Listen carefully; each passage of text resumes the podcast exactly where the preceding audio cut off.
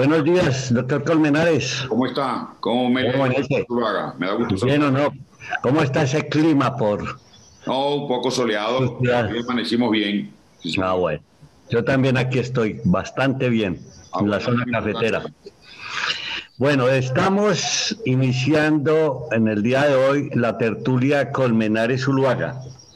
Mm. La contabilidad y la contaduría pública, pasado, presente y futuro. Una tertulia con la visión de los contadores públicos Luis Alonso Colmenares y José Hernando Zuluaga Marín. Y debo comentarle que eh, estamos haciendo o continuando con propuestas sobre reorganización legal y reglamentaria de la profesión. Sí, señor. Precisamente una parte de lo que se trató en la tertulia anterior, que es la síntesis que queremos hacer, fue el artículo octavo de la ley 43 que se refiere a las normas que deben observar los contadores. La propuesta es que se modifique relacionando las normas con el ejercicio profesional y proponiendo dejarle al artículo solo dos numerales y no cuatro como está actualmente. Entonces quedaría uno, observar las normas de ética en el ejercicio profesional. Y dos, que en el marco que el marco normativo se relacione con el ejercicio profesional con base en las normas que expida la autoridad gubernamental. Eh, se pasó al artículo noveno y en relación con este artículo que habla de papeles de trabajo actualmente denominados evidencia documental, se propone que quede definido en la siguiente forma. La evidencia documental o papeles de trabajo son cualquier medio en que se deje constancia de la labor cumplida por el profesional sin perjuicio de los derechos a honorarios que tiene. Se afirma en esta tertulia que el mundo cambió en relación con la evidencia, puesto que ya hay tecnologías de avanzada para dejarla. Se concluye que hoy se requiere una redacción nueva de este artículo, adecuándolo a los tiempos modernos. Con relación a la conservación de la evidencia documental o papel de trabajo previamente definidos, es preciso que quede claro el tiempo de conservación que actualmente está en cinco años, tiempo que es necesario unificar con las normas nacionales vigentes. La tertulia continúa comentando acerca de lo que sucede con la evidencia documental que queda en el software cuando éste es propio o adquirido por el contador y lo facilita la empresa, que puede dar lugar a problemas que se solucionan firmando un contrato realidad. Se finaliza la tertulia señalando que como lo establecen los artículos 39 y 43 de la Ley 43 de 1990, el servicio del contador no puede ser gratuito, pero se hace hincapié que mm, no podemos llegar a establecer una norma de honorarios, pues estos dependen del mercado. Ahí tiene, doctor Colmenares, la síntesis de lo que se habló en la tertulia anterior para que continuemos con los artículos 10, 11 y 12. La fe pública y la el dictamen como función privativa del contador público. Sí, le quería, le, quiero comentar lo siguiente, doctor Zulaga, sobre lo que ha planteado en síntesis, y es precisar que eh, eh, en lo que tiene que ver con la utilización de, de cualquier medio, ¿sí? A través del cual se, se deje constancia de la labor cumplida, es sin perjuicio de los derechos que tenga la persona como, como persona humana, como persona natural. Porque eh, si en la práctica de, de, una prueba de auditoría, por ejemplo, se requiere filmar o se requiere obtener un audio de la persona, hay que contar primero con su autorización, o si no, no se puede porque no se le puede obligar a, grabarlo sin que él lo permita, porque entonces la, la, la, la, prueba perdería valor. Eso es uno.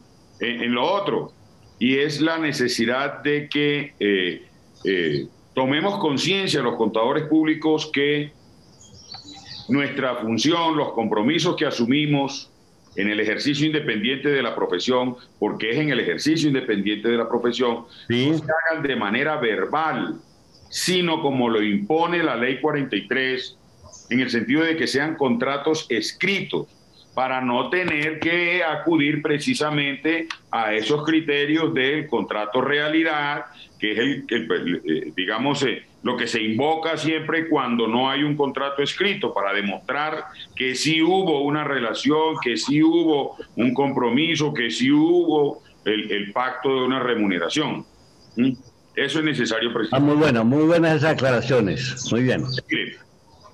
Estos temas de los que usted propone que conversemos hoy no son tan sencillos, doctor Zuluaga. Es decir, hablar de la fe pública no es cualquier cosa, y más cuando se trata del contador. Pero a mí me parece, me parece que hoy es necesario, y además tenemos muchos elementos en todo sentido, para mejorar ese texto del artículo décimo, doctor Zuluaga, que nos dé eh, a los contadores eh, eh, más precisión en nuestro desempeño. Porque es que nosotros ya lo hemos conversado varias veces, doctor Zuluaga. Al contador se le pide que certifique cuánta cosa hay. Es decir, en el contador sí creen, ¿ya? Pero al contador no se le dan garantías. ¿A usted le parece que eso está bien? Entonces todo se lo quieren colgar al contador. Una certificación de salario firmada por el contador. ¿Qué tiene que ver el contador con una certificación de salarios? ¿Ah? Que eh, eh, eh, no hubo servicio de energía eléctrica certificado por el contador. ¿Qué tiene que ver el contador con que no hubo el servicio de energía eléctrica? Que la fe pública no es para eso. Es decir, la fe pública no se puede promiscuir es un acto sagrado, porque ahí lo que se está es, eh, eh, eh, le digo yo, transmutando una presunción, porque con el ejercicio, el desempeño que tiene el contador público al suscribir un documento y poner su número de tarjeta profesional la, la 4000 suya. O la, 30.000 suya. Ajá. Imagínese lo que eso representa. Se le está transmutando una presunción. Eh, ¿Qué sentido, doctor Colmenares, tuvo llamar fe y fuera de eso pública? Es decir, eso tiene que haber tenido sentido de quienes para quienes en ese momento redactaron la Porque es que en efecto, eh, eh, eso es una función del Estado. Él es el dueño de la fe pública en, general. La fe, la fe es eh, verdad. Presunción. Otro elemento se encuentra usted en la fe. Sí, pues digamos. Creencia. En términos de de filosofía, de religión, tiene por allá otras interpretaciones o que de allá derivan, digamos más bien. Pero la que se relaciona con nosotros, con nuestro ejercicio, con nuestro desempeño, es una delegación que el Estado le hizo al contador, vamos a suponerlo de una manera exagerada. Mañana puede decir, como en efecto ha habido intentos en el Congreso, que también se le delegue a los administradores, que también se le delegue a los economistas, que los ha habido, cantidad de proyectos que si usted, si algún estudiante por allá en una tesis o algo hiciera ese ejercicio en el Congreso para efectos de tomar todo ese detalle y mirar cómo es que ha ido eh, proponiéndose esa facultad en diferentes momentos y ahí se pueden sacar conclusiones muy importantes. ¿ya? Pero en nuestro caso, nuestra fe que viene desde la ley 145 para darle de alguna manera un límite legal, legal. Porque ahí es donde eh, nuestra, nuestra profesión tiene el carácter de profesión liberal en la ley 145 de 1960. Y allá en esa ley, ahí se le da esa facultad y se sigue manteniendo con todas las reglamentaciones que se han venido expidiendo y se ratifica con la ley 43 de 1990. Entonces observe usted que en esto actualmente, ¿qué dice? Dice el décimo, la atestación o firma de un contador público en los actos pero sin embargo dice en los actos propios de su profesión. Si son los actos propios de su profesión, doctor Zuluaga, entonces ¿por qué lo ponen a certificar salarios? ¿Ah? Si eso no es propio de la profesión del contador. ¿Por qué lo ponen a, certificar tiempos de servicio? Que yo lo he visto, se lo estoy diciendo porque lo he visto muchas veces. Entonces, los demás funcionarios, las demás personas, ellos sí le sacan el cuerpo a dar fe de algo que les corresponde, pero entonces eh, eh, eh, se descargan en el contador y el contador también, que no reacciona, no reflexiona sobre las responsabilidades que está asumiendo, a cuanto papel aparece, le va colocando firma y número de tarjeta. En, en, la, en este tiempo del COVID, en el tiempo del COVID aparece también la firma del programa de apoyo a la nómina. Una firma que no debió haber existido. No, porque ¿cuál era el problema? ¿Por qué tenían que meter al contador ahí? Pero es que en esa se, se estaría apoyando la UGPP para garantizarse que no tuviera problema al entregar los recursos. Así es. Así es, usted tiene toda la razón. Entonces, eh, eh, yo digo que mi, planteamiento es eh, que hay necesidad de traer también ese texto a los tiempos de hoy. Sigue diciendo el décimo, en los actos propios de su profesión hará presumir, hará presumir, porque en efecto las consecuencias de la fe pública es una, es una presunción. Hará presumir, salvo puro eva en contrario, que el acto respectivo se ajusta a los requisitos legales, lo mismo que a los estatutarios en el caso de personas jurídicas. Tratándose de balances, se presumirá además que los saldos se han tomado fielmente de los libros. Ahí yo creo que hay un problema, doctor Zuluaga. Sí. Claro, porque tratándose, diciendo que tratándose de balances, se presumirá además que los saldos se han tomado fielmente de los libros, que estos se ajustan a las normas legales y que las cifras registradas en ellos reflejan en forma fidedigna la correspondiente situación financiera en la fecha del balance. Entonces yo me pregunto, ¿eso qué quiere decir? Que entonces una persona natural no puede tener un balance. Porque si no, si no se le podrá dar fe pública, porque como no lleva contabilidad, y resulta que es que tratándose de balances se presumirá que los saldos se han tomado fielmente de los libros. Yo creo que eso, eso hay que arreglarlo allí, porque es que yo puedo hacer un balance para una persona como contador, puedo hacer un balance para una persona natural que no lleve contabilidad. Tengo constancia que la información que allí queda ¿sí? certificada por mí fue suministrada por la persona natural porque quien se tiene que hacer cargo de la información, responder por ella, no, no es el contador al dar fe pública, que es la equivocación que hay. Entonces yo le registro un patrimonio y en el patrimonio tiene un vehículo. Y resulta que el señor me presentó el vehículo y me presentó la tarjeta de propiedad. Y después llega y se establece que esa tarjeta de propiedad estaba alterada, era falsa. Yo no tengo por qué responder por eso. El que tiene que responder fue el que me la suministró. O si se trata de, un bien raíz y me muestra la escritura y ahí aparece la persona, después llega y se demuestra que esa persona alteró esa escritura. ¿Yo, qué yo por qué tengo que responder por eso, doctor Zuluaga? Ahí también hay, hay, hay dos palabras que, pues, que no van para el tiempo de hoy. Cuando dice eh, firma. Sí. Entonces, ¿cuántos tipos de firma? Porque eso también son cosas que hay que aclarar. Claro. Porque hay firmas electrónicas, una cantidad de tipos de firma. Hola, que uno en la DIAN, para los actos de la DIAN, la, firma digital, que es un código y sí, que, muchas veces la da el contador y no el propietario que era el que debía firmarlo. En fin, eso tiene todas las arantelas que quiera, que ya se habían comentado. Y la otra palabra es libros. Libros. Entonces, son palabras que pues eh, aunque diríamos que no se cambie más, son palabras que tienen que modificarse necesariamente para los tiempos de hoy. Los libros no existen como tales. Sí, claro.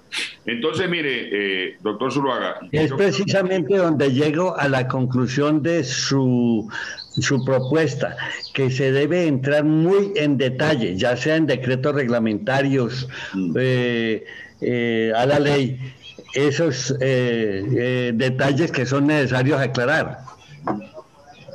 Entonces, lo que yo digo aquí, doctor Zuluaga, es que aquí lo que está diciendo es el efecto que tiene la fe pública. ¿Sí?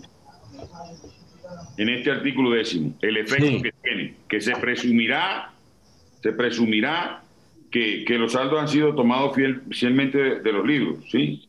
Y, que hace presumir que el acto se ajusta a los requisitos legales. Yo creo que eso se puede plantear de una manera eh, distinta eh, en el siguiente sentido.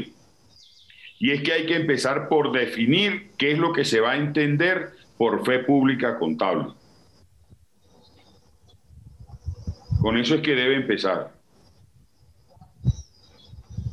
A mí me llama la atención la palabra pública. Pues está bien que sea eh, algo que tiene que ver con el gobierno, pero también es la gente, el mundo, el universo, las personas jurídicas, personas naturales. Para distinguirla de, otro, de otras series de fe ¿ya? En este caso, relacionada con el contador, porque además, cuando, cuando eh, la expresa de manera material, por eso dice la ley, que se asimila a servidor público para efectos penales, que era lo que decíamos en algún momento, que también debería asimilarse para efectos disciplinarios y que con esto podríamos resolver los temas relacionados con el proceso disciplinario. ¿Sí? señor. Entonces yo creo que ahí, doctor Zuluaga... ¿Cuál sería entonces una propuesta? Sí, lo pudiéramos plantear de la siguiente forma, en ese artículo décimo. Para efectos de la, de la función del contador público relacionada con la ciencia contable en general, se entenderá por fe pública la presunción de verdad y legalidad respecto de un hecho o documento que expresa el contador público por delegación del Estado y lo convierte en medio de prueba. Le salió muy elegante, pero bueno, me, me parece muy bueno. Estamos definiendo, ¿no? Sí, por eso. Ah, ahora bien, Tratándose de, de, balances, se presumirá, ahí deberíamos decir más bien es, tratándose de estados financieros, se presumirá que la información es fidedigna y ha sido obtenida de los libros de contabilidad conforme al marco normativo vigente. Bueno, me, coloca los libros, ¿no? Señor. Me coloca los libros de contabilidad. Libros. Sí, es que no, lo que sucede es lo siguiente, que si eso se deja allí de libros, entonces ahí entonces de ahí van a salir que cualquier libro, y yo creo que no. Es que lo, que hay que entender también en los tiempos de hoy, doctor Zuluaga, y discúlpeme con todo respeto, es que tenemos que adecuarnos a los tiempos que estamos viviendo. Los libros no tienen que ser los libros físicos, los libros ah, tienen que ser los libros que ya hoy la tecnología ha venido desarrollando para comprender que, hay unos nuevos criterios. Ahora, ¿cómo eso se registra, se legaliza, se autoriza? Pues eso deben ser procedimientos que también tiene que el gobierno entrar a reglamentar con el apoyo de las cámaras de comercio, con FECámaras y, y todos los que participan, las superintendencias, a ver de qué manera a eso se le da un carácter de eh, eh, eh, inalterable. Muy interesante lo de inalterables. Claro, porque cualquiera puede entrar allí y, colocar cualquier dato y resulta que eso hay que darle unas garantías de seguridad para que no sea cualquiera el que pueda entrar allí a, a incluir cualquier dato, porque eso no es posible. ¿Sí? No, a mí me parece que queda muy bien. Es una reacción muy, muy clara. Creo que se precisa mucho detalles que son necesarios. Para efectos de la función del contador público, relacionado con la ciencia contable en general, se entiende por fe pública la presunción de verdad y legalidad respecto de un hecho o documento que expresa un contador público por delegación del Estado y lo convierte en medio de prueba. Ahí hay que decir entonces que la fe pública se expresará cuando el contador público la materialice con su firma y número de tarjeta profesional o registro profesional si se trata de una persona jurídica. Ahora, tratándose de estados financieros, hay que arreglarlo de una vez, tratándose de estados financieros, porque acuérdese que eso está definido, ¿no? sí, sí, ya, está financieros. Se presumirá que la información es fidedigna y ha sido obtenida de los libros de contabilidad conforme al marco normativo vigente. ¿Le parece? Sí, muy bueno. Libro de contabilidad de acuerdo con el marco normativo vigente, pues ya serán los demás elementos tecnológicos o lo que haya en ese momento, sí. Así es, sí, señor. A mí me parece muy bueno eh, que dejáramos esa propuesta para entonces pasar al siguiente artículo. Sí, yo creo que podemos hablar de, de que tampoco es algo sencillo, ¿yo? Usted dice tan fácil, hablemos del otro artículo, como que si fuera nomás pasar del décimo al once. ¿Ah? Bueno. Usted sabe, doctor Zuluaga, todas las implicaciones que tiene todo este tema del dictamen y las certificaciones. ¿Ah? Pero es que, es que mire que el 11 está como sencillo, dice. ¿Qué es función? Eso lo dice usted que me lleva 36 mil eh, eh, eh, números de tarjeta profesional, imagínate. 26. Ah, 26, perfecto. Entonces, dice el 11, para seguirle pues su, su, inquietud. Se refiere, el 11 se refiere precisamente al tema de las certificaciones y los dictámenes. Acuérdese que eso lo aclaró muy bien, muy bien, eh, la ley 222. Sí, del 95. Cuando define eh, creo que es por allá en el artículo 36, si no estoy mal. Sí. Estados financieros certificados ¿sí? y estados financieros dictaminados. ¿ya? y, y, ahí dejó de manera inequívoca ¿ya? la diferencia entre los estados financieros certificados y los estados financieros dictaminados cuando dice que son estados financieros dictaminados los estados financieros certificados, ¿sí? Donde el contador público eh, expresa su opinión, algo así, ¿sí? ¿Usted se acuerda bien? No, no me acuerdo en este momento el texto exacto, pero, pero, pero eso es fácil para fortuna nuestra porque tenemos estos elementos que hoy en día nos ayudan tanto y de una manera tan rápida. Mire, ley 222 de 1995 y nos vamos al artículo 36, dice usted, ¿verdad? Mire cómo es esto de rápido, doctor Zulaga, lo que es la tecnología, ¿no, doctor Zulaga? Sí, eso es lo que tenemos que aprovechar. Mire cómo nos ayuda eso. Ya está aquí, doctor Zulaga, mírenlo. Sí. Artículo 37, Estado financiero certificado. El representante legal y el contador público bajo cuya responsabilidad se hubiesen preparado los estados financieros deberán certificar aquellos que se pongan a disposición de los asociados de terceros.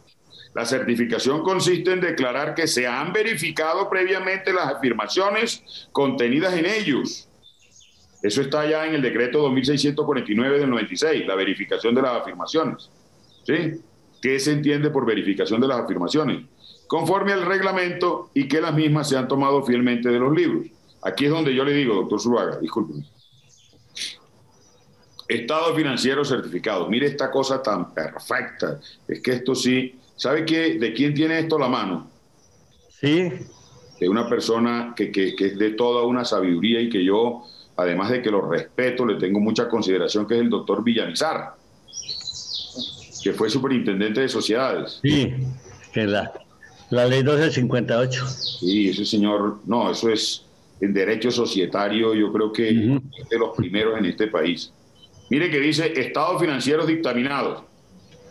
Son dictaminados, mire esta poesía, esto es un poema, son dictaminados aquellos estados financieros certificados, eso cualquiera lo entiende, es decir, que para poder dictaminarlos, primero hay que certificarlos.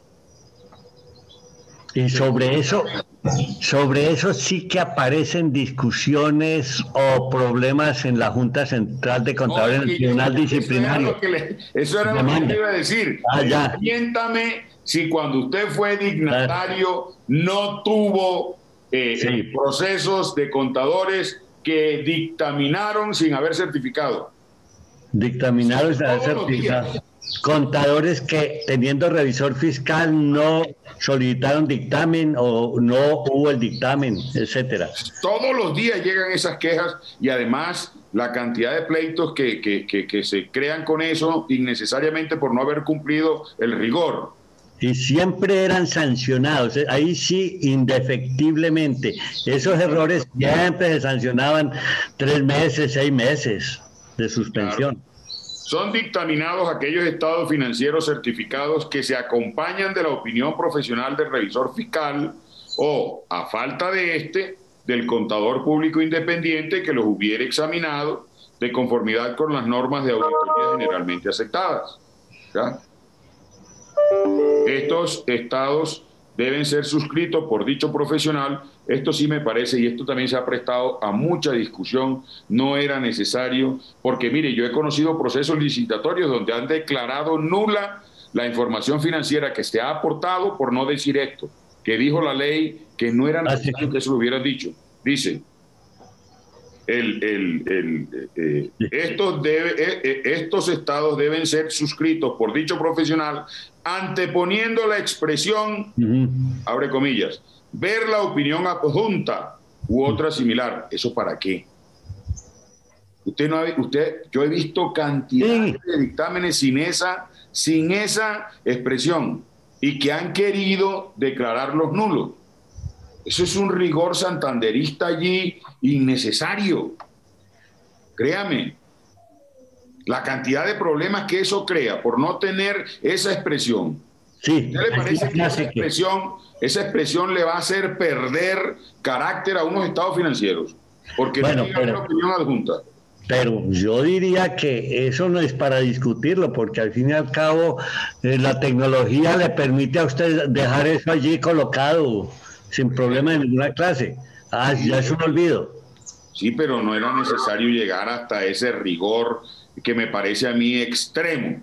¿sí? Bueno, por eso, por ese motivo, no, no conozco que haya habido sanciones. En el tiempo en que yo estuve en el tribunal, no, hubo sanciones por ese motivo. Yo, sí he conocido procesos en donde eh, concursos y cosas de estas que eh, se requiere pues la información contable y que además eh, el, el, aporte de la información contable se considera como, como eh, eh, necesaria o si no se elimina la propuesta.